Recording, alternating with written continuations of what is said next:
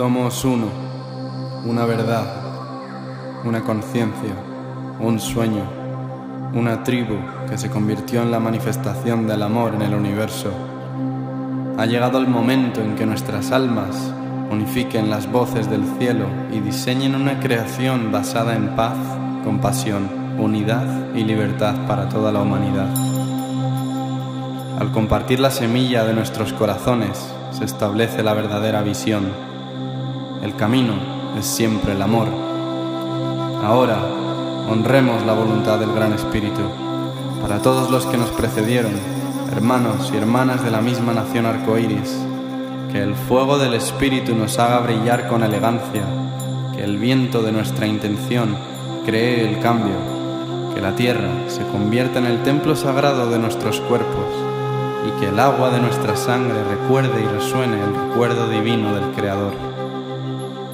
Hemos llegado, sabemos quiénes somos, sabemos cómo servir en la verdad. Somos uno. Vinimos a crear la comunidad que cantará la canción de la nueva tierra. El amor es el camino, la vida y la verdad. Bienvenido a la familia. Bienvenido.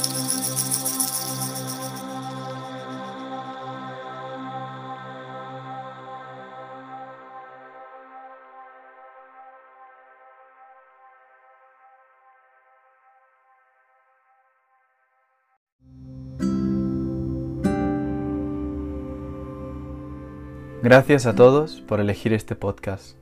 Antes de que podáis disfrutar de este episodio, me encantaría compartir que hemos publicado varios libros dedicados al despertar de la conciencia en la humanidad. Los tenéis a vuestra disposición tanto en la web como en el enlace de la biografía.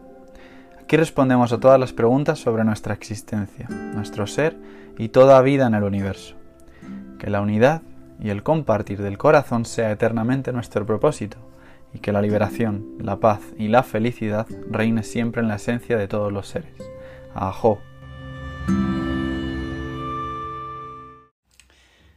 Abro el espacio a que compartamos desde el corazón para aquellos que sean abiertos a escuchar la verdad de nuestro corazón, de nuestro individualismo que representa al colectivo entero, en el proceso que hemos vivido, en la experiencia, en la sabiduría de nuestra vida que siempre compartamos desde esa integridad, como hombres conscientes para todo el colectivo.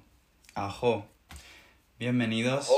Ajo, Ajo hermano, bienvenidos. Soy Siddhartha, instructor de yoga, periodista, autor, mentor. Y, y bueno, ya me conocéis, bienvenidos al podcast. En este caso estoy en directo con un gran mentor de masculinidad consciente, referente y pionero en el ámbito de traer conciencia a la masculinidad, a lo importante que es crear hermandad, en comunidad, espacios seguros donde el hombre pueda realmente trascender a lo que realmente él es y ya somos y debemos recordar. Así que bienvenido Francisco Fortuño, gracias. ¿Qué tal? ¿Cómo estás? Muy feliz de charlar contigo un ratito el día de hoy.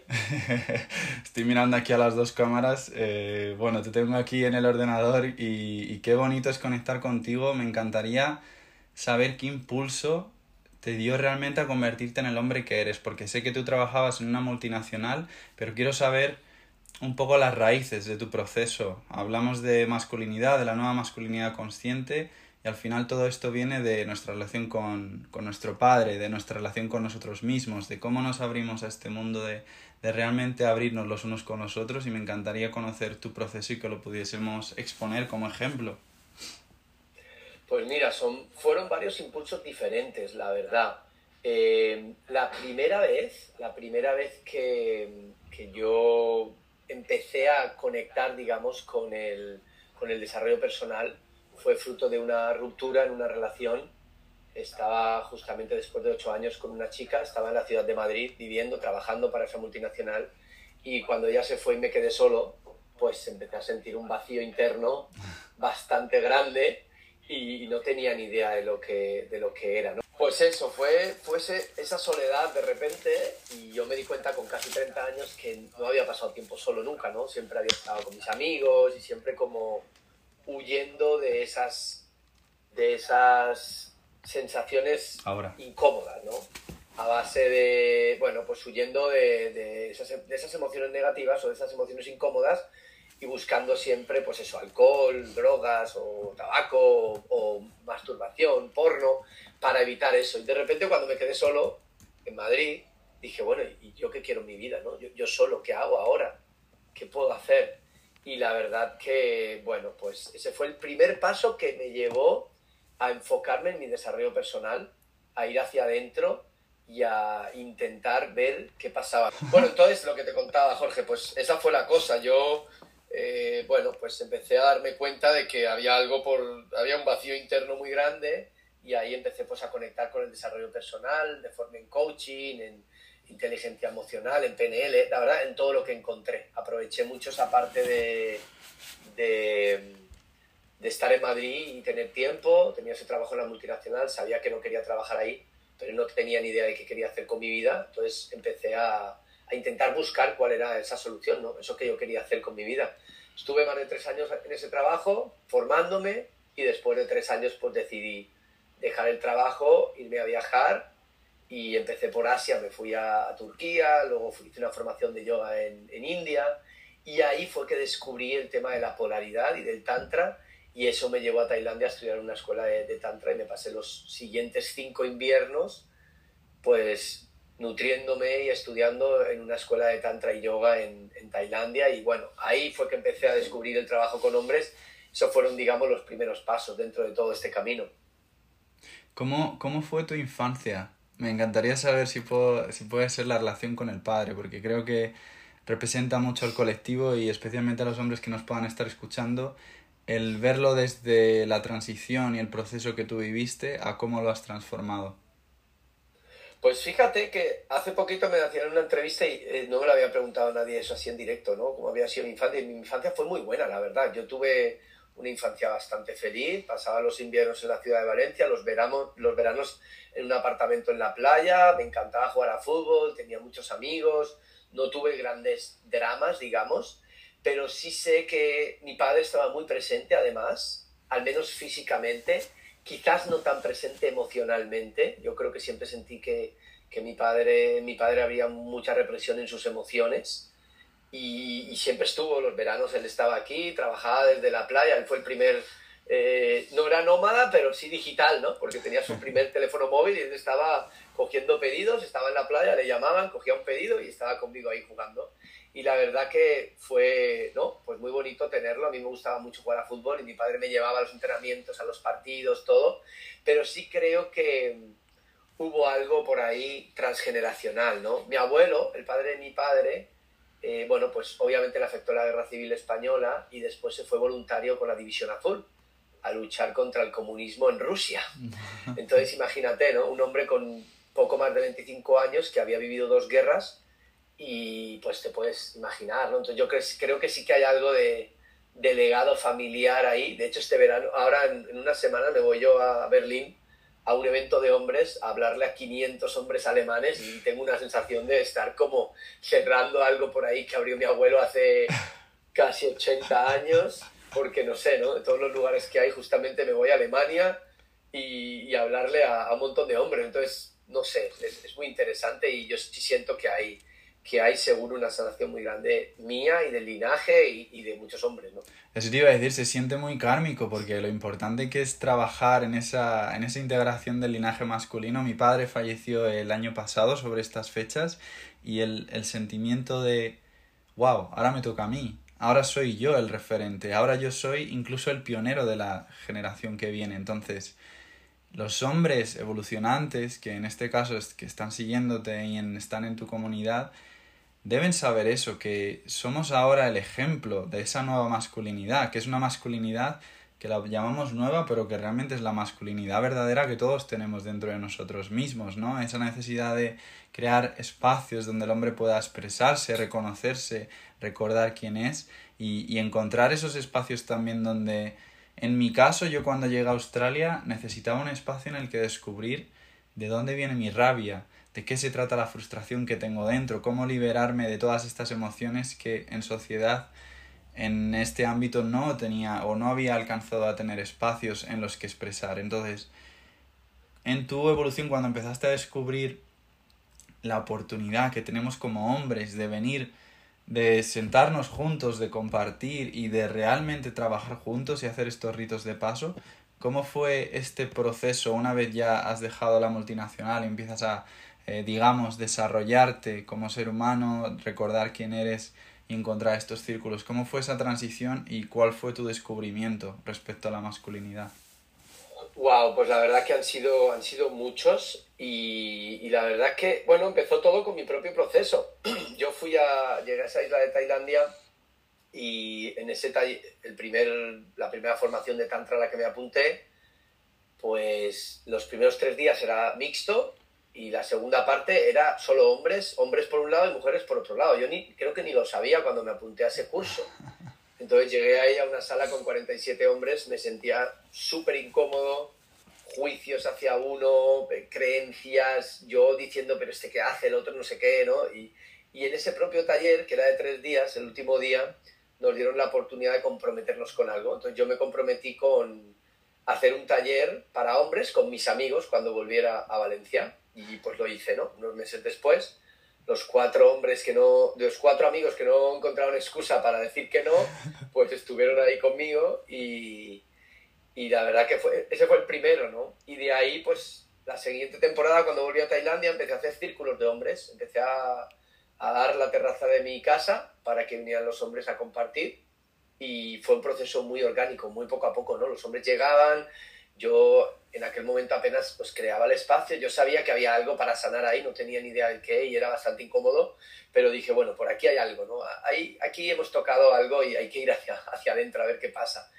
Y fue muy orgánico, muy poquito a poco, porque los hombres empezaban a llegar a mi casa, al círculo, y luego ya de repente empezaban, cuando estaban en problemas, venían a pedirme ayuda, y yo empecé a darme cuenta de que tenía mucho que compartir, ¿no? Por mi experiencia, también aprendí mucho durante esos círculos, y luego durante los siguientes años pues me he formado en todo lo que he podido relacionado con el trabajo con hombres y, he generado muchos espacios, ¿no? Luego de los círculos pues llegan los talleres, los retiros, las formaciones online y, y, siempre es basado en mi, propio, en mi propia experiencia. O sea, todo lo que yo hago, la verdad, viene pasado por ese filtro, ¿no? De, de, lo que, de lo que yo estoy viviendo. Yo creo que ese es el ejemplo, básicamente.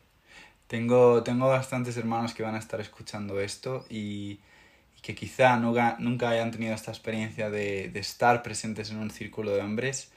¿Qué es para ti un círculo de hombres y qué sucede dentro del círculo de hombres? Y aprovecho para decir que también es el título de, de un libro que tú has escrito y que habla de esta oportunidad que todos tenemos y que ahora es más necesario que nunca. Sí, fíjate, de hecho voy a buscar el libro que lo tengo por aquí, te lo enseño. Pues mira, aquí tienes. Ah, bueno, este es en inglés. Ah, mira, en inglés. Lo, tengo, en realidad se llama Círculos de Hombres, pero he cogido uno que tenía por ahí y no me había dado. Oh, también me sigue gente en inglés, sí.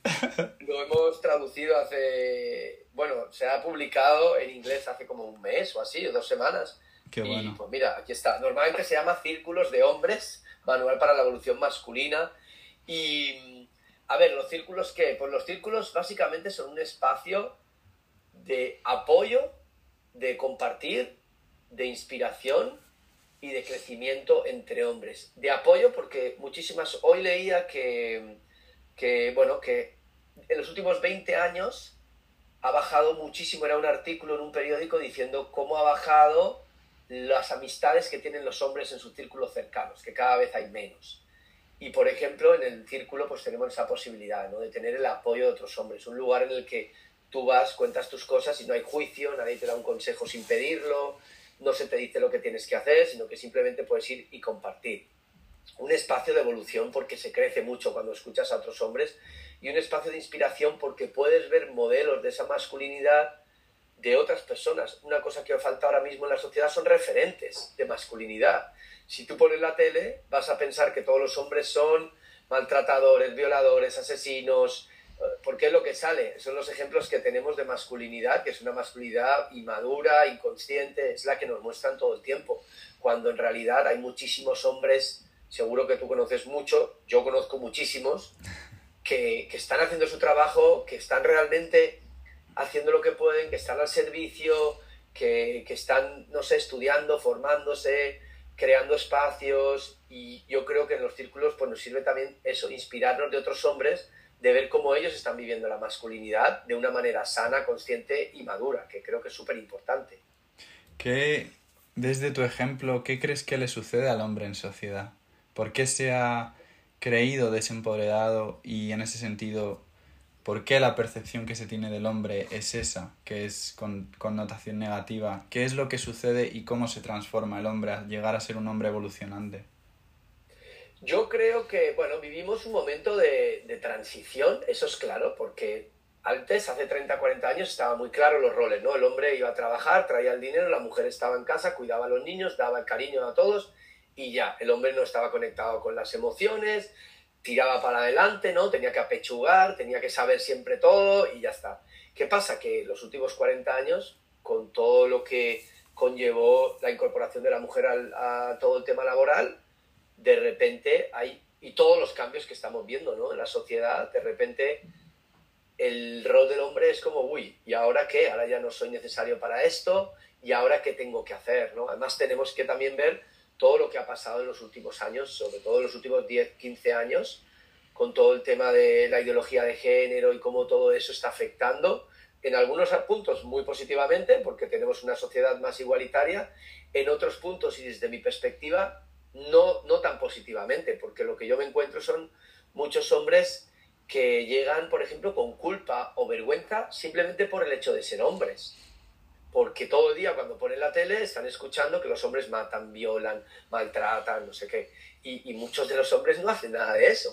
Están haciendo lo que pueden con lo que tienen y de hecho muchos de ellos están haciendo cosas muy bonitas por sus familias, por, por, por sus trabajos o lo que sea, ¿no? Entonces, creo que vivimos en un momento de transición y las transiciones siempre son complicadas y estamos aprendiendo, estamos en proceso y nosotros, pues desde hombres evolucionantes, con los círculos, las formaciones y todo, más que decirle a los hombres lo que tienen que hacer, lo que estamos es llevando el dedo hacia adentro, ¿no? A, reflexionar en, bueno, ¿qué significa ser hombre hoy? ¿Qué significa, ¿Qué significa ser hombre para mí? Hoy, yo cómo quiero vivir mi masculinidad. Soy un hombre más masculino, más femenino, quiero estar más enfocado en mi propósito o más en el amor, en las relaciones cada hombre tiene que decidir eso, ¿no? Ahora mismo se habla muchas veces en la sociedad de los hombres, como si los hombres fuera algo homogéneo. Y, la verdad, si yo he aprendido algo trabajando con decenas de miles de hombres, es la diversidad que hay en, en cómo vivimos cada uno nuestra masculinidad, por la educación, la cultura, la, no sé, por las hormonas, por, por todo lo que hemos visto alrededor, entonces, y lo que llevamos dentro. Entonces, cuando se habla de los hombres, es una generalización que seguramente siempre va a traer muchos errores porque deja fuera a muchísimos.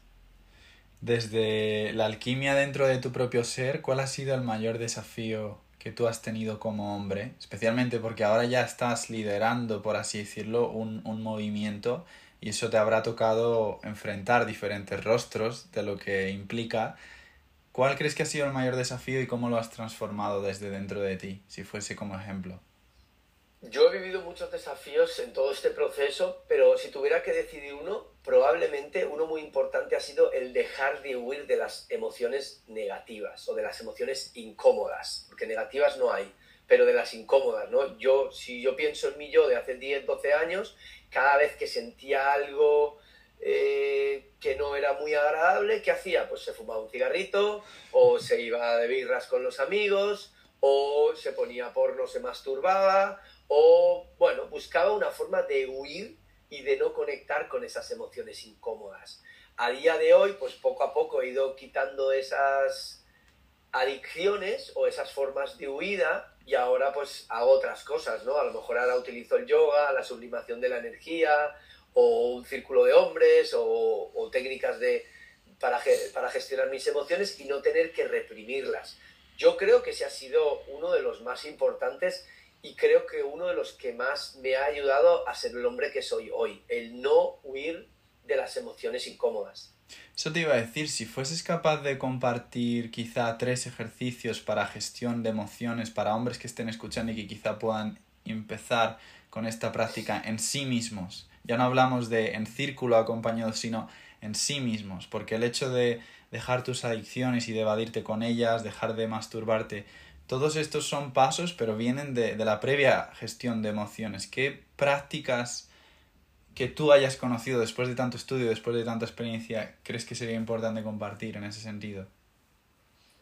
Pues mira, para no huir de las emociones, ¿qué podemos hacer? Lo primero, observarlas. Y si yo tengo algún patrón, por ejemplo, pues cuando siento emociones incómodas, fumo o, o como o bebo o me masturbo, pues cuando vaya a hacerlo la próxima vez, simplemente parar y observar y tomar un par de respiraciones profundas y observar qué está pasando, ¿no? Cuando yo me pille, si yo ya soy consciente, cuando yo me pille la próxima vez que esté incómodo y vaya a mirar porno, por ejemplo, pues paro, respiro y observo qué es lo que está pasando y qué es lo que estoy sintiendo y de dónde viene el deseo de hacer eso.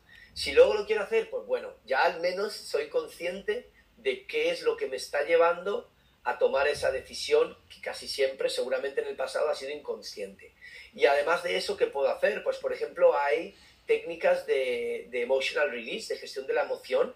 Por ejemplo, golpear, si, estoy sintiendo rabia o frustración, puedo golpear una almohada, o puedo hacer un grito en mi mano, o puedo hacer un grito en la almohada, o puedo sacudir mi cuerpo. En esto nos enseñan, por ejemplo, mucho los animales, ¿no? Tú ves un gato que está cruzando la calle y pasa un perro, eh, pasa un coche, perdón, el gato se asusta y, y ¿qué hace después? Se agita, mueve todo su cuerpo y ya está. Así no se le acumula la emoción en el cuerpo, que es lo que nos pasa a nosotros. Y otra cosa que podemos hacer, que es una práctica que yo hago cada día y creo que tú también, es yoga.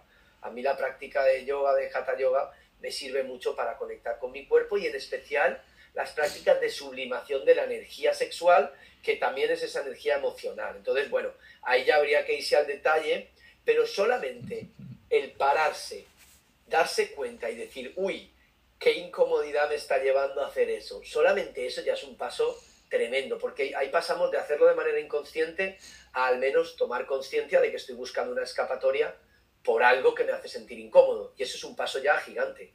Fíjate qué bonito que has dicho lo de el ejemplo del gato, porque es que los animales que es verdad que se agitan y no permiten que esa emoción se quede integrada en su cuerpo, pero como desde niños no tenemos el ejemplo de cómo gestionar esas emociones, se quedan en el cuerpo seguimos caminando y nos vamos convirtiendo en más y más rígidos. Y entonces, que he visto que también favorece mucho el, eh, la danza, que la habéis hecho ahora en un retiro recientemente, la danza, el implementar la gestión de emoción, es el reconocer tu femenino interior, es el reconocer el niño, es el trabajar desde ese espacio.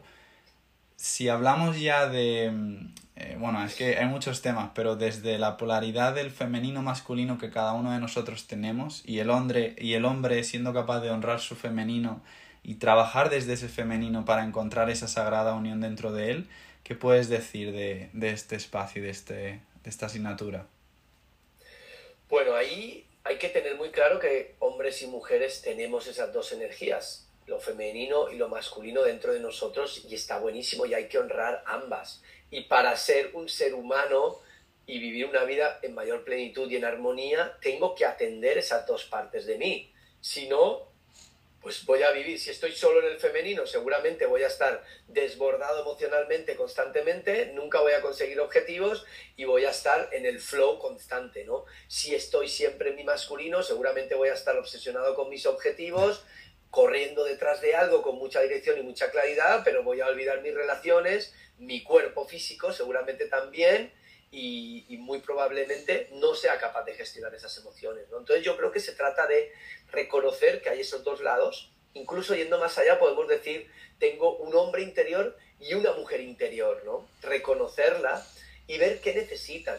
Y ahí también pues, pues se puede estudiar. Yo te cuento... Eh, Siddhartha, que hace tiempo he tenido como el llamado de hacer como un curso, porque me encanta ese tema de la polaridad. Esto es lo que me llevó a mí al Tantra, de la parte de energía femenina y masculina, y llevo años estudiando, especialmente con David Deida, y me encantaría en los próximos meses o en algún momento, y me lo están pidiendo mucho, hacer algún curso de energía masculina para hombres y mujeres, porque tengo a, a mi mujer que trabaja con mujeres y a veces veo muchas veces esas mujeres que a veces están muy conectadas con lo femenino y se olvidan de lo masculino, ¿no? Entonces no, no saben para dónde van, no tienen claridad, no, no, pueden tomar decisiones, les falta dirección y también lo veo en muchos hombres. Entonces, en algún punto, y yo creo que esa parte seguramente tengo más desarrollado mi masculino, porque llevo años trabajándolo, quizás en este momento para mí el desafío es nutrir mi lado femenino también, cuidarme, por ejemplo, como tú decías, ¿no? Bailar, tomarme descansos, eh, no sé, yo conecto con mi femenino, por ejemplo, nutriendo, ¿no? Con esa necesidad de nutrir, me encanta cocinar y cocinar para gente. O también me gusta, por ejemplo, ir a spa y cuidar mi cuerpo, ¿no? Entonces, hay que ir buscando cómo estoy, porque cada uno tiene una... Cada uno va a tener una mezcla perfecta siempre, pero si me hago consciente de cómo está, pues puedo ver si me tengo que enfocar más hacia un lado o hacia el otro, siempre sabiendo que necesito las dos partes para ser un humano con un poquito de armonía en mi vida. Sí, de hecho no solo tenemos la mujer y el hombre, tenemos al niño, a la niña, al padre y a la madre y es el desarrollo y el, y el abrazo de toda esa comunidad que, que, conformamos y que cuanto mejor nos llevemos con nosotros mismos o con esa parte nosotros mismos que podríamos decir sombra que no hemos iluminado, muchísimo mejor y, y en ese sentido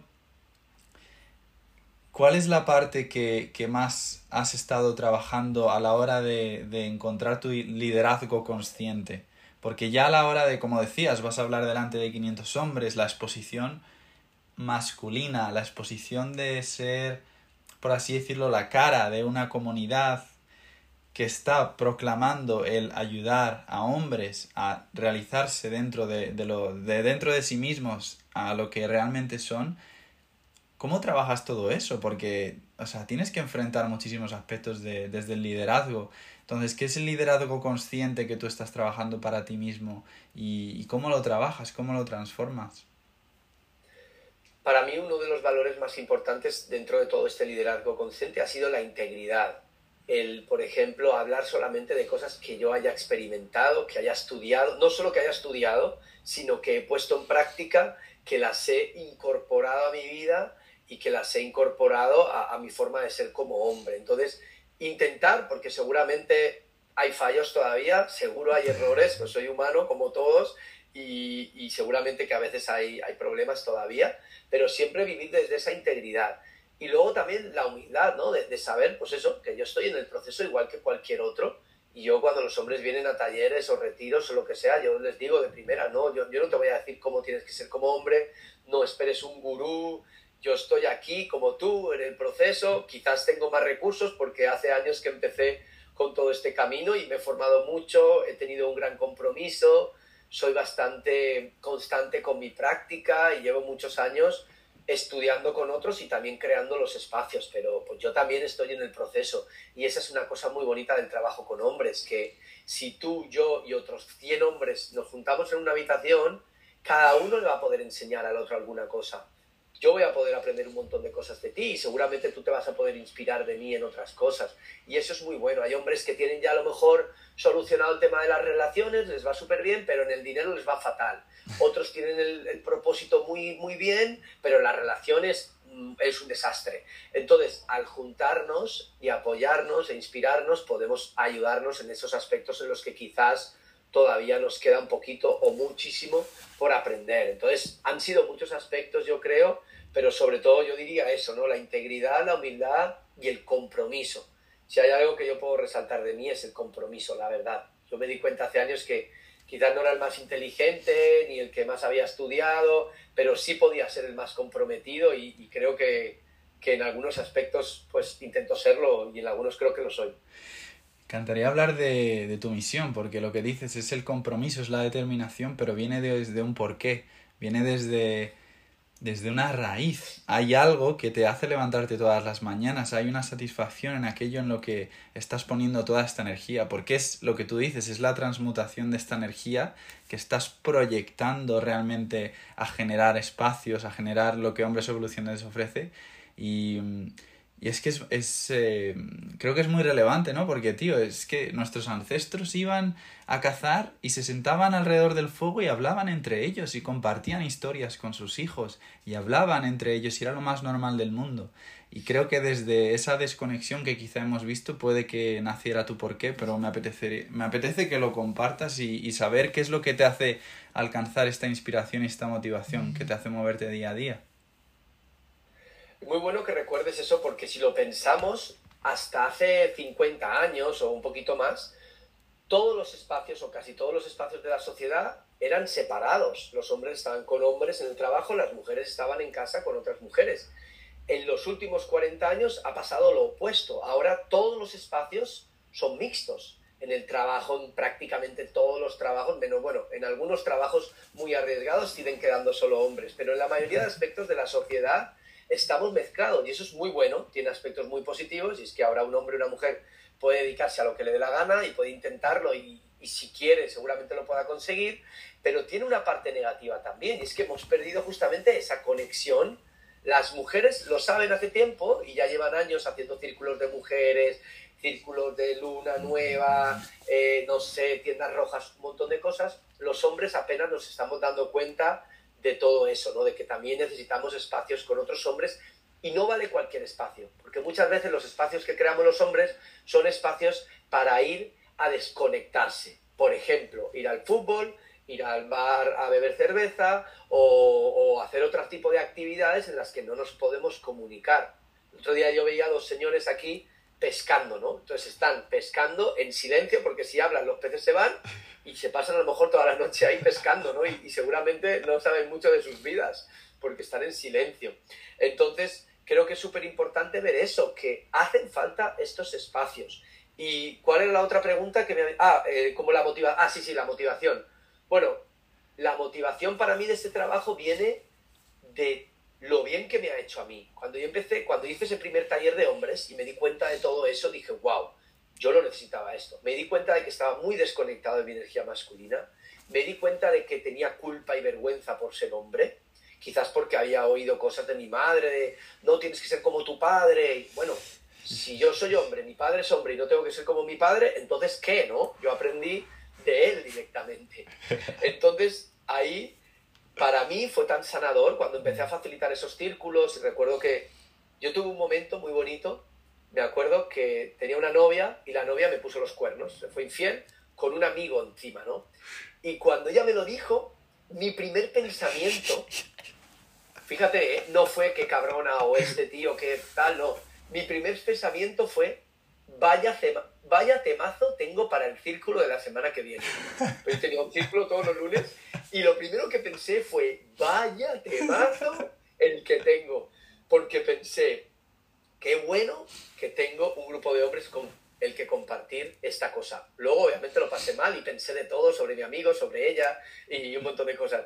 Pero ese primer momento, entonces, como yo vi lo que nutre tener un espacio de hombres, tener un grupo de hombres con los que compartir, luego de ahí vino el llamado, ¿no? De, generar más espacios así y de pues traerle esta medicina a más hombres. Fue de, probar esa medicina, yo quise compartirla con otros y a día de hoy la verdad es que sigue siendo lo mismo. Yo creo que el que más aprende en cada taller, en cada círculo, en cada retiro, el que más aprende seguramente soy yo. Y, y también pues comparto muchas cosas, ¿no? Pero yo estoy súper agradecido por eso, la verdad. Yo te quiero dar las gracias por ofrecer esto, especialmente en la cultura hispana, porque yo a mí me salvó. Yo cuando me fui a Australia fue hace cuatro años y yo no sabía que esto era posible. Yo no sabía que tú podías expresar tus emociones con tus amigos y realmente ser escuchado en un espacio sin juicio y con completa compasión. Y claro, allí en Australia hacemos uno cada semana y es lo que tú dices, cada semana traes tus emociones, traes quién eres. Y es la habilidad de compartir lo que te permite integrarlas y saber por qué las vives. Y luego, algo que me llama mucho la atención y que quiero compartir para hombres que, que estén pensando en hacer círculos de hombres o que vayan a ir a ellos, cada persona de ese círculo te está reflejando una parte de tu identidad y te va a dar un mensaje clave en, la, en sea lo que sea que estés viviendo. Y eso, y eso es, es un regalo. El hecho de, de ser escuchado por otros hombres el poder sentirnos apoyados por otros hombres es, como tú decías, el poder inspirarnos de los demás es, es un regalo. Y quería mencionar Ahí, eso. Quiero compartirte algo. Sí, sí, por favor. Quiero contarte una pequeña historia. Una vez recuerdo, llegó a un, al círculo un tipo guapísimo, ¿no? Un tipo fuerte, tatuado, con una cara de macho alfa tremenda. Y yo lo miré y dije, wow este tipo quién es, qué hace aquí en el círculo. Yo ya me sentí como pequeño cuando lo vi, ¿no? Entonces el tipo se sentó en el círculo y empezó a compartir, y empezó a compartir que él se sentía mal porque las mujeres no lo tomaban en serio. Era tan guapo que solo pensaban que era un trozo de carne y querían tener sexo con él, pero ninguna mujer se quería comprometer con él. Y cuando yo vi a ese tipo y todo lo que yo había proyectado en él, ¿no? Como diciendo, guau, este macho alfa viene aquí y tal, y vi que él también estaba sufriendo, dije, wow, increíble, ¿no? Ahí estaba mi proyección y como eso te podría contar cientos de historias donde estuve proyectando nombres, pero esta fue muy bonita porque fue como decir, todo lo que estabas proyectando y este tipo, igual que tú, tiene problemas, tiene dificultades, a veces se siente mal, y eso creo que es lo más importante, ¿no? Que veamos que los hombres somos humanos, que sufrimos, que lo pasamos mal y que todos necesitamos ayuda y en algún determinado momento apoyo o inspiración de otros hombres. Yo creo que eso es una clave súper importante. Me ha pasado eh, eso muchísimo trabajando en la relación con mi padre y en darme cuenta la cantidad de proyecciones que hacemos en los demás porque esa relación con el padre es recibida en cada uno de nuestros hermanos si no la trabajamos y me acuerdo volver a España y cada vez que voy en el metro, voy por la calle, voy mirando a otros hombres y digo, hermano, ojalá, ojalá pueda, puedas darte cuenta de lo necesario que es esto. Si lo estás escuchando de cualquier manera, ojalá puedas darte cuenta de lo necesario que es, ya no que te unas a círculos de hombres, sino que encuentres una persona, un hermano, una, un, un, amigo con el que realmente te puedas expresar y expresar quién eres. Y este año cuando yo llegué a España, tío, creé un grupo de WhatsApp con todos los hombres que conocía de Madrid y dije, chicos, eh, me conocéis por Siddhartha, por Jorge, da igual, os he conocido en diferentes aspectos, vamos a crear círculos de hombres porque esto a mí me ha salvado la vida y, y lo hacíamos allí en Australia y aquí es necesario. Y claro, recuerdo eh, escuchar eh, los, como las opiniones, los comentarios, uy, pero esto qué es, y el contraste, ¿no? De decir, Fíjate que nosotros que nos movemos en ese espacio, qué obvio es lo necesario que es, pero qué necesario es hacérselo ver a gente que, que ni siquiera sabe que existe. Entonces, eh, yo te doy las gracias de verdad por, por el movimiento que has generado, tío, porque hay que, hay que tenerlos bien puestos y una muy buena proyección y propósito y, el trabajo que, que, veo que has hecho en silencio también. He visto que has hecho Vipassana también y diferentes cositas eh, muy interesantes. Me encantaría saber quizá lo que tú dices, has vivido muchas historias. ¿Qué historia, qué historia transformadora, milagrosa que has tenido tú, que has visto en otros, crees que podría ser bonita de, de compartir en este aspecto?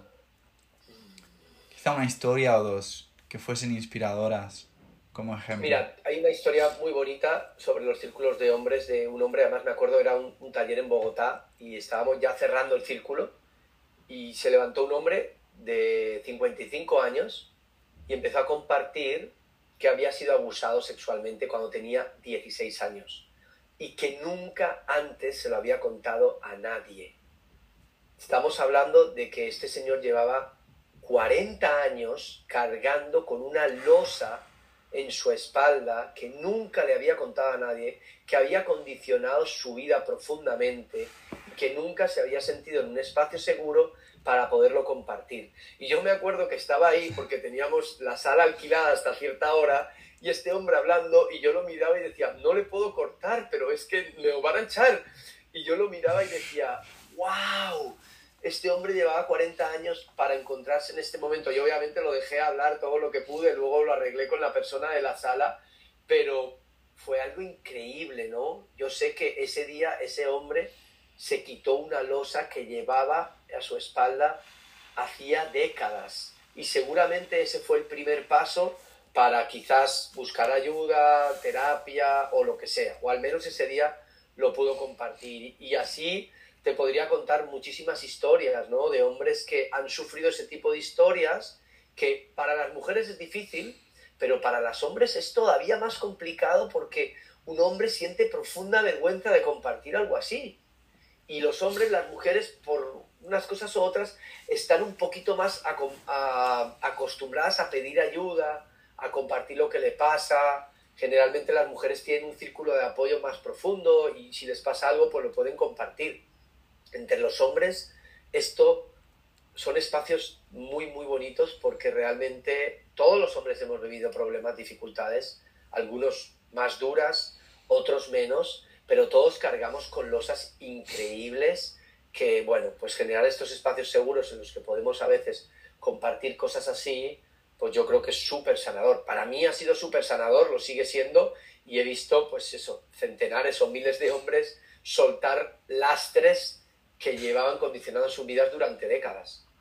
Se me ponía la, la piel de gallina y de, y de, realmente sentir a ese hermano, porque es que hay, hay, tantos, o sea, yo incluido hasta que empecé a compartir y me acuerdo un hermano en Australia que entrevisté hace poco en inglés, que bueno, él ha estado en la cárcel y, y, él, y él ha conocido ese espacio, ¿no? Y la venta de drogas y el abuso sexual y todo viene por un, un abuso que tuvo con su abuelo, que él compartió, a los 13 añitos.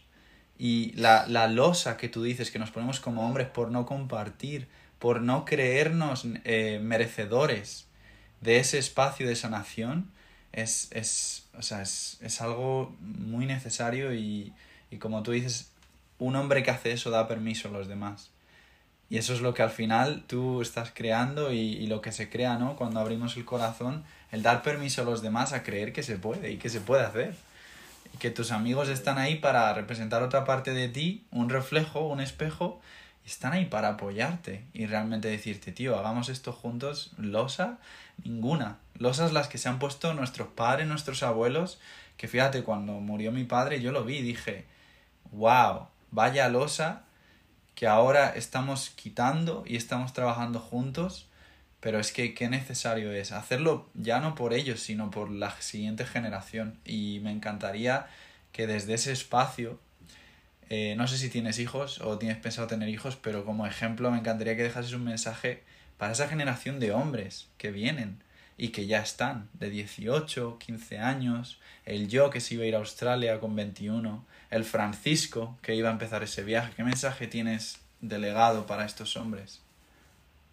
Mira, antes de eso hay una cosa que es muy importante que tengamos en cuenta y es que todos nuestros ancestros masculinos, quizás nuestros padres aún no, pero de, los, de nuestros abuelos hacia atrás, todos han estado en guerra, todos han peleado, todos han estado en la guerra, porque era lo que les tocaba como hombres, tenían que luchar por defender a su familia, a su país, a su pueblo, a su patria o yo qué sé qué.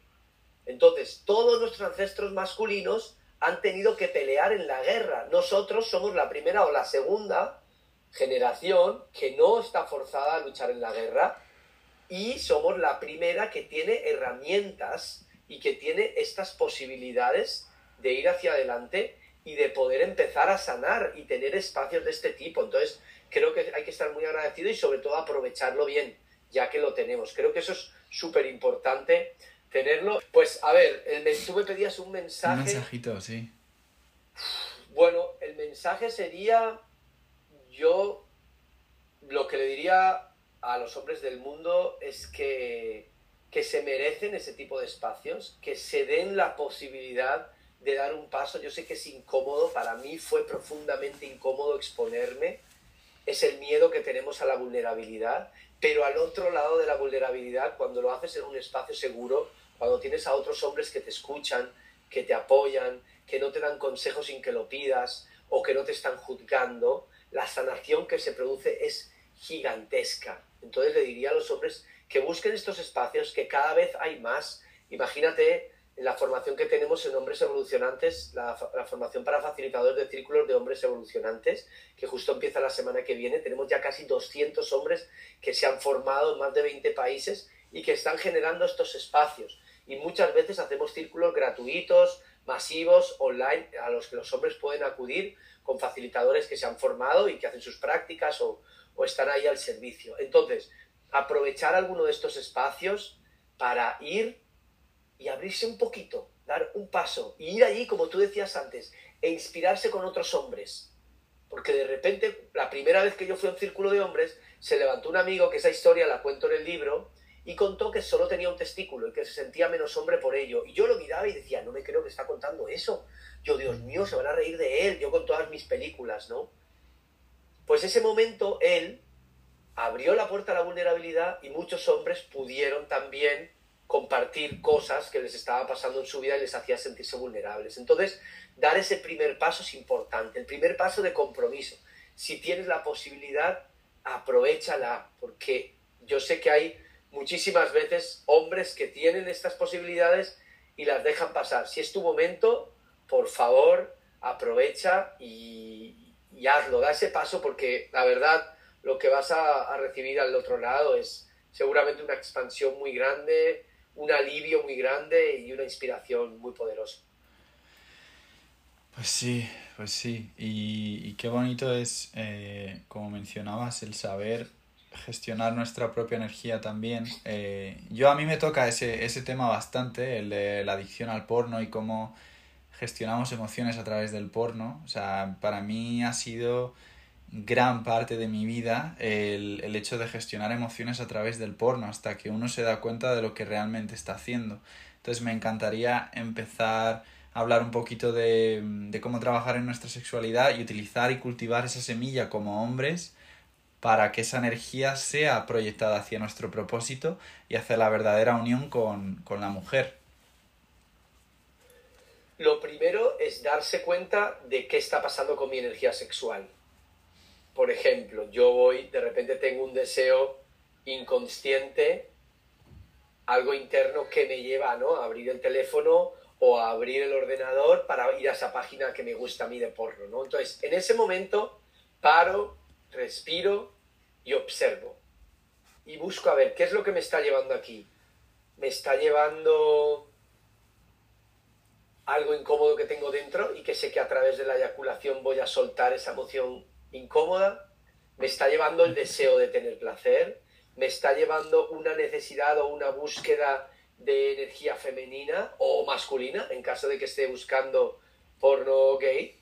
Entonces, observar desde dónde viene eso que está activando mi necesidad de ir a ver eso. O sea, que no sea algo inconsciente, que pueda darle conciencia y respirarlo y observarlo y decir, bueno, realmente necesito hacer esto sabiendo que tiene un coste energético, que cada vez que eyaculo como hombre hay una pérdida de energía. No quiere decir que no pueda eyacular más en mi vida, pero sí es bueno tener la conciencia y saber que hay una pérdida de energía cada vez que lo hago. Entonces, observar si quiero tener esa pérdida de energía y si no, saber que hay otras formas de gestionar esas emociones o de gestionar esa energía sexual que no van a hacer que pierda mi energía. Al revés, que me pueden ayudar a nutrirme, a cultivar mi energía para poder enfocarla quizás en mis proyectos, en mi propósito o en una creatividad o algo que yo quiera conseguir o manifestar. Esto es súper necesario, o sea, yo necesitaba esto hace años y lo he podido descubrir en el camino, hermano, pero si ahora soy esa persona que está escuchando esto, ¿qué prácticas, qué soluciones tiene un hombre para entender esto, para realmente ser uno consciente de que no necesitamos corrernos para sentir un orgasmo y para recargarnos y realmente, como tú bien dices, sanar partes de nosotros mismos y proyectar esa energía en nuestra creatividad, en nuestro negocio, en nuestra empresa. Es muy importante saber que ese camino de la gestión de la energía sexual es un camino, o sea, no hay una práctica o una cosa que tú haces y ale, ya, ya está conseguido, no, es un camino que parte de observar, de darme cuenta de cuáles son mis hábitos, en la sexualidad y de ver si mis hábitos me están llevando a disfrutar de la sexualidad de la manera en la que yo quiero. Si descubro que no, si descubro que quizás estoy utilizando una sexualidad en la que utilizo mucho la eyaculación para soltar esas emociones o simplemente por placer, es importante saber que hay más posibilidades, que la sexualidad masculina tiene otras opciones que son muy importantes y que nos abren una puerta, o bueno, una no, nos abren muchas puertas a un mundo nuevo en el que puedo gestionar mi energía sexual y canalizarla para otras cosas, en las que puedo convertirme en hombre multiorgásmico, en la que puedo disfrutar más allá del orgasmo eyaculatorio que dura unos segundos, se acaba y luego me deja con sueño. Entonces, importante saber que este es un camino que requiere de compromiso, que requiere de una guía, ojalá de acompañamiento, porque hacerlo solo puede ser difícil, porque cuando empiezo, por ejemplo, a retrasar el tiempo que paso entre eyaculación y eyaculación, aparecen emociones y pueden aparecer también situaciones físicas o energéticas difíciles. Entonces, lo mejor ahí es buscar acompañamiento y empezar a dar ese paso, sobre todo de autoobservación, ¿no? De qué es lo que me lleva a mí a necesitar esa eyaculación cada vez que tengo una erección o cada vez que tengo una excitación, ¿no? Y ahí, desde Hombres Evolucionantes, ofrecemos mucho contenido gratuito, ya sea en el canal de YouTube o en la página web también, en la que hay pues varias eh, formas de conseguir contenido que te va a servir, al menos para empezar. Y un par de veces al año ofrecemos también un training gratuito, un desafío de 21 días, en el que los hombres pueden unirse y conseguir un montón de contenido gratuito y luego al final, si quieren, pues participar también de un curso de pago que dura tres meses y que, bueno, pues va mucho más profundo para aquellos que tienen un gran compromiso y quieren adentrarse en todo este camino acompañado y con muchos recursos. Eso es, me encanta todo el valor que, que puedes ofrecer desde, desde, esa creatividad y desde esa exposición y, qué necesario es este trabajo en el ámbito de relaciones. Em, como hombre consciente, tú que tienes una pareja, ¿qué, ¿qué puedes compartir acerca de eso? Porque ya en el hecho de irte haciendo consciente ya empiezas a ver todas tus máscaras en lo que haces en las relaciones, en la otra persona qué aspectos de ti mismo trabajas como hombre en relaciones y cuáles son quizá las mayores revelaciones que puedas compartir en el hecho de tener una relación consciente con otra persona. Una de las mayores revelaciones yo creo que he tenido con las relaciones es darme cuenta de que la otra persona es solo un espejo de mí mismo, ¿no? Entonces, cuando algo me molesta tanto, mirar y decir, bueno, vale, esto que está haciendo ella me está molestando, ¿qué me está reflejando? Me está reflejando una parte de mi sombra que yo no soy capaz de mostrar, me está reflejando algo que me molestaba de mi padre o de mi madre, me está reflejando algo de mí mismo que yo no veo. Y cuando tomas la relación como un espejo, entonces ya empiezan bien, porque ya cada vez que ocurre algo que te molesta dices, mm, vale, ella está mostrando ira o rabia, ¿será que yo no me atrevo a mostrar esto? ¿Será que hay una incomodidad en mí porque yo no sé gestionar estas emociones y ella me lo muestra? Y ahí ya se convierte todo en un aprendizaje. Ahí cada conversación o cada acción, incluso cada cosa que te molesta, cada cosa que te activa, cada vez que se produce lo que en inglés llamamos un trigger, ¿no? Un activador, entonces en lugar de decirle a la otra persona, es que tú eres no sé qué, no sé cuántos, entonces miro hacia adentro y digo, mmm, ¿por qué me está molestando esto? Y ahí es donde empezamos a transformarnos, a cambiar y a crecer. Cuando en lugar de enfocarme en la otra persona, me enfoco en cómo me afecta a mí lo que hace la otra persona. Y desde ahí es de donde puedo sanar yo y desde ahí es de donde, desde donde yo puedo crear una relación más consciente, cuando no le echo la culpa al otro, sino que me miro hacia adentro para ver qué es lo que tengo que mejorar yo, o para ver si tengo que poner unos límites, o para ver si tengo que conocerme más, o lo que sea que esté ocurriendo en cada momento. Qué grande, tío. Me encanta lo fácil que, que lo haces porque te estoy dando caña con las preguntas, ¿eh? Y, lo, lo haces fácil, tío me viene el, hecho de, saber, y para todas las hermanas o mujeres que nos estén escuchando, ¿qué necesita el hombre realmente de una mujer evolucionante? ¿Qué necesitamos de ellas? Yo creo que el hombre necesita de una mujer evolucionante, aceptación, necesita que lo vean necesita un espacio también. Hoy en día muchas mujeres han tomado todo el espacio, han tomado lo masculino y han tomado lo femenino, entonces los hombres están haciendo pequeñitos, no saben dónde, dónde meterse. Entonces hay acciones que son muy pequeñas pero que son muy bonitas. Por ejemplo, yo cuando mi mujer me pide que le abra el bote de tomate frito, seguramente ella lo puede abrir si, si se esfuerza mucho, pero cada vez que ella me pide que yo lo abra, me está dando un espacio, me está dando un valor, me está dando una utilidad. Y eso es muy bonito para un hombre, ¿no? Sentirse útil, sentir que hay un espacio, sentir que sirve, eso es fundamental. Y otra cosa que pueden hacer las mujeres es no tomar a los hombres como un proyecto inacabado al que hay que mejorar constantemente. O sea, amarlo incondicionalmente y no estar constantemente viendo esos errores intentando modificarlo todo. Esto los hombres lo podemos hacer con las mujeres también y seguramente nos va a ayudar a, tener unas relaciones más armoniosas. Me apetece, eh, no sé por qué viene esta pregunta, pero me apetece uh, ver en este juego a ver qué respondes. ¿Qué es lo que más te inspira o inspiró, inspiraba o admirabas de tu padre y de tu madre? Lo que más me inspira de mi padre todavía a día de hoy es su capacidad de adaptarse al entorno, es su entrega también, y es la claridad que tiene en decir que no. A día de hoy, que tiene 72 años ya, y yo le digo, papá, ¿me deja el coche? No. Si no come, o el domingo vamos a ir a comer, no, me voy a no sé qué. Y yo como, wow, impresionante, me encanta, ¿no? Ahora, no sé si fue siempre así, quizás antes le costaba más, ahora lo hace. Y de mi madre, yo diría que la entrega, ¿no? La entrega incondicional, el amor de una madre, el sacrificio por los hijos y, todo el amor que nos ha dado, ¿no? Yo creo que esas serían las dos cosas. Hay muchas cosas más. Por suerte tuve unos papás muy amorosos y que todavía a día de hoy todavía están ahí, los puedo disfrutar, he aprendido muchas cosas y aquellas cosas que no me gustaban tanto, he entendido que son esas cosas que tengo que aprender a mejorar y que tengo que aprender a, a, a, ver en mí mismo porque yo lo tengo también, ¿no? Yo creo que yo tengo lo bueno y lo malo de mi padre, lo bueno y lo malo de mi madre y cuanto más juzgue lo malo, más me, más me convierto en eso malo. Cuanto más miro lo, la luz, lo amoroso y lo positivo, más tengo esas herramientas, esos valores que ellos me dejaron, que en mi caso fueron buenísimos, la verdad. Ajo, porque esto lo quería compartir como ejercicio, porque lo que más admiramos en el padre es curiosamente la, la mejor de las cualidades que tenemos de nuestro propio masculino, y lo que más nos admira de la madre, o admiramos de la madre, es nuestra mejor cualidad femenina. Así que bueno, es un regalo que eso siempre nos lo preguntemos y siempre vayamos a, a, inspirarnos, ¿no? Entrar en ese espíritu de, de admirar y de ver esa luz que hace que completamente podamos iluminar todos esos aspectos que, como bien dices, son reflejados, que no nos gustan solo porque no los estamos aceptando dentro de nosotros mismos.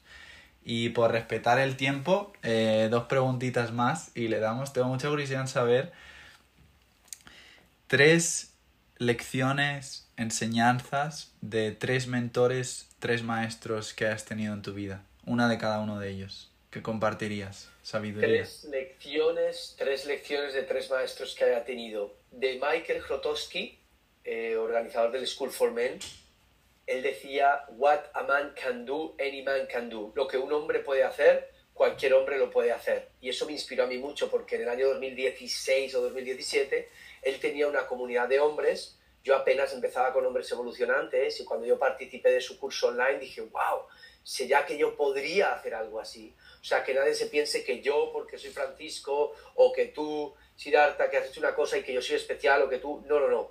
Lo que un hombre puede hacer, cualquier hombre lo puede hacer si tiene la constancia y le pone la energía verdadera en eso.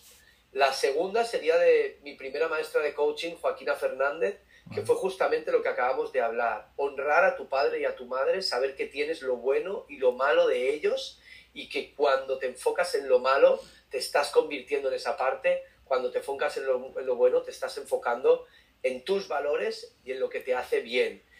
Y la tercera, a ver, a ver, la tercera, vamos a elegirla bien, que sería, bueno, pues ahí, mira, te voy a decir una muy bonita, de un hombre australiano, además, Arne Rubinstein, con quien yo me formé los rituales de paso. Él enseña a hombres a facilitar rituales de paso y tuve la posibilidad de formarme con él en, en Suecia hace unos años. Y él nos enseñó primero la necesidad de esos rituales de paso y hace poquito hablando con él me dijo algo que fue, me dijo, this thing of, men work, of men's work is noble work, me dijo, este trabajo noble y se tiene que tratar como esto. Porque yo le estaba hablando de los precios, de cobrar, de high ticket, de no sé qué. Él me dijo, muy bien, pero este es trabajo noble y tiene que ser accesible a cualquier persona, al menos algunas partes de él. Y eso, la verdad que para mí fue bastante reciente y, y, fue muy importante, me impactó mucho el saber que este trabajo tiene que ser asequible a cuantos más hombres mejor, porque es medicina y esto debería ser algo universal. ¿Qué puedes decir, eh, esto me venía ahora, qué puedes decir de los ritos de paso? ¿Algo que te parezca compartir?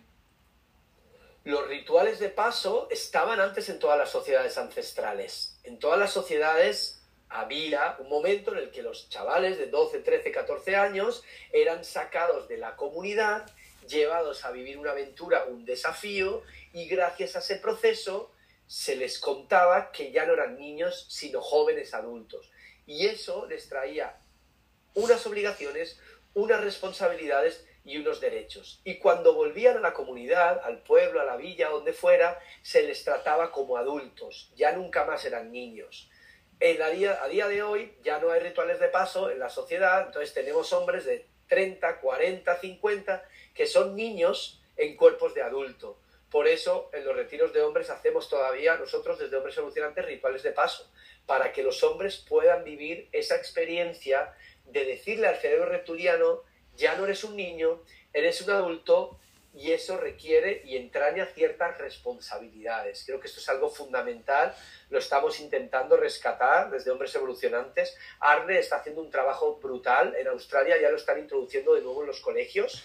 Ellos están enseñando desde su fundación del Rite of Passage Institute a los profesores a hacer rituales de paso en los colegios, para que los niños tengan esa iniciación. Es una iniciación. En las mujeres es muy fácil cuando una niña tiene la regla, ya se convierte en una mujer porque puede ser mamá. En los hombres hay mucha confusión en cuando un hombre se convierte en hombre. Por eso necesitamos recuperar estos rituales de paso, porque han sido siempre parte de la sociedad y necesitamos que vuelvan a estar ahí para que los hombres puedan tomar responsabilidad y realmente se puedan convertir en adultos en algún momento, no a los 30, 40, 50, 60 o más allá, como nos pasa a algunos, ¿no? Wow, qué curioso, te iba a decir, yo, yo vivía al lado de Arne. Era amigo mío también, fíjate, sí, sí, sí. Ahí en, al lado de Molumbimbi, al lado de, Byron Bay. Así que. Qué bueno, honrándole, mucho de que lo conozca. La verdad que para mí ha sido una inspiración tremenda en el trabajo de hombres. Cuando me pude formar con él, sí, tío. me pareció un tipazo, un nivel de integridad, un masculino tan poderoso, tan, tan masculino y a la vez con una parte femenina tan bonita del cuidado. Y bueno, por ahí estuve hablando con él hace poco porque, mira, él hizo el. Él hizo el a ver si se lee por ahí. Anda, ¿en serio? Él hizo el, ah, sí, qué fuerte. prólogo del libro fuerte, en inglés. Tío. Él me regaló el prólogo en inglés. Mira, ahí está la firma. Doctor Arne Rubinstein, CEO de Right of Passage. Qué Él escribió, yo le pedí que escribiera el, el prólogo de este libro y, y, lo hizo. Y bueno, pues estoy, estamos hablando con él para ver si en 2014, en 2024, perdón, podemos hacer una de sus formaciones de, leadership para hombres, de rituales de paso aquí en España o algo. Así es que ya te, ya te contaré porque creo que el año que viene viene para Europa y me encantaría apoyarlo organizando una formación de rituales de paso porque para mí fue algo tremendo, la verdad, lo que vivimos en aquel momento. Eh, bueno, ya para terminar, pero iba a decir que es que él, eh, yo lo que más admiro en un hombre es un hombre que es ser capaz de ser padre, hijo y abuelo al mismo tiempo. Y él, y él lo es. Y algo que me dijo la última vez que, que le vi, cuando me iba a ir de allí, me dijo, yo lo único que quiero es que todo esto que sé, ya entregarlo. Que, que lo llevéis vosotros, la nueva generación, por favor, que, que, que, lo llevéis, que seáis líderes, que os lo creáis y que, y que realmente podamos traer este trabajo, ¿no? Y compartirlo. Y con eso precisamente sería bonito acabar eh, yo empecé este proyecto básicamente para escuchar los deseos, los sueños de las personas que entrevisto y con las que me relaciono y me encantaría saber cuál es tu máxima visión del mundo. Un mundo sin limitación, sin miedo, completamente en abundancia y completamente soñado por ti en referente a este trabajo, que, ¿cuáles serían estas palabras manifestadoras que compartirías? yo me imagino un mundo en el que hombres y mujeres tenemos esa sanación interna de nuestro femenino y masculino interno y que eso se manifiesta afuera, ¿no? Un mundo en el que hay más armonía, en el que no hay tanto conflicto, en el que un mundo que está regido por el amor, en el que hay abundancia, en el que nos respetamos, nos apoyamos, un mundo que se vive desde el corazón. Yo creo que estamos camino de, tomarlo y de encontrarlo cada vez más cerca, cada vez hay más hombres en este camino, cada vez hay más mujeres también y yo no tengo duda de que ese mundo va a llegar, cada vez somos más trabajando en él. Hay mucha gente todavía que está vibrando en el miedo, que todavía se ha dado cuenta de que este camino ya no hay vuelta atrás, pero cada vez hay más gente que está enfocada en esto, en vivir desde el amor y la fuerza del amor es imparable. Entonces no tengo duda de que esto va a llegar y bueno, para eso trabajamos cada día un poquito tragozamos, porque la verdad que lo que yo hago es disfrutar mucho del trabajo. Y, bueno, yo creo que eso, eso lo vamos a ir viendo poquito a poco porque cada vez el mundo está, está más bonito. ¿Cómo pueden encontrarte los que te están escuchando? hombresevolucionantes.com, me pueden eh, buscar como F Francisco en Instagram o como Evolucionantes y bueno, a poquito que busquen un poquito en, cualquier buscador como Francisco Fortuño, Hombres Evolucionantes, van a encontrar un montón de contenido tenemos varios contenidos sobre los círculos de hombres gratuitos, tenemos contenido también sobre sexualidad, sobre liderazgo, muchos vídeos en el canal de YouTube. Bueno, pues la verdad que llevo ya desde 2015 trabajando y el contenido que hay por ahí gratuito es muchísimo como para que cualquier hombre con un poquito de interés se entretenga y disfrute mucho de todos estos aprendizajes. Ajo, gracias por tu trabajo, hermano. Y para cerrar el, el, espacio, quiero agradecer a nuestros corazones, a nuestra sabiduría interna, a nuestro ser superior por compartir el espacio que hemos compartido y al espacio que compartiremos y que muchos hombres compartirán gracias a esta vulnerabilidad que es la verdadera integridad y la verdadera fortaleza de todos nuestros hermanos. Ajo, muchas gracias, hermano. Gracias a ti. Un abrazo fuerte, ¿eh? Saludos. Saludos.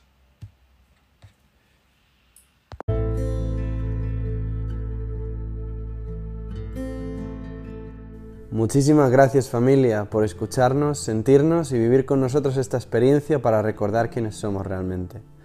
Si deseas apoyarnos a traer más contenido, ejemplos y personas increíbles a este podcast, puedes contribuir compartiendo con tu familia o comunidad el episodio, meditación o guía que más te inspire. Y si también quieres apoyarnos a seguir en nuestro propósito, puedes ofrecer una donación que servirá para que continuemos con lo que más nos apasiona. Tienes el link en la descripción del episodio. Me encantan los feedbacks y estamos siempre disponibles para recibiros o ofrecer otras maneras de participar, tales como compartir mensajes y preguntas personales para la comunidad y el podcast. Somos uno, hagamos que nuestros rezos sean escuchados. Dios nos bendiga.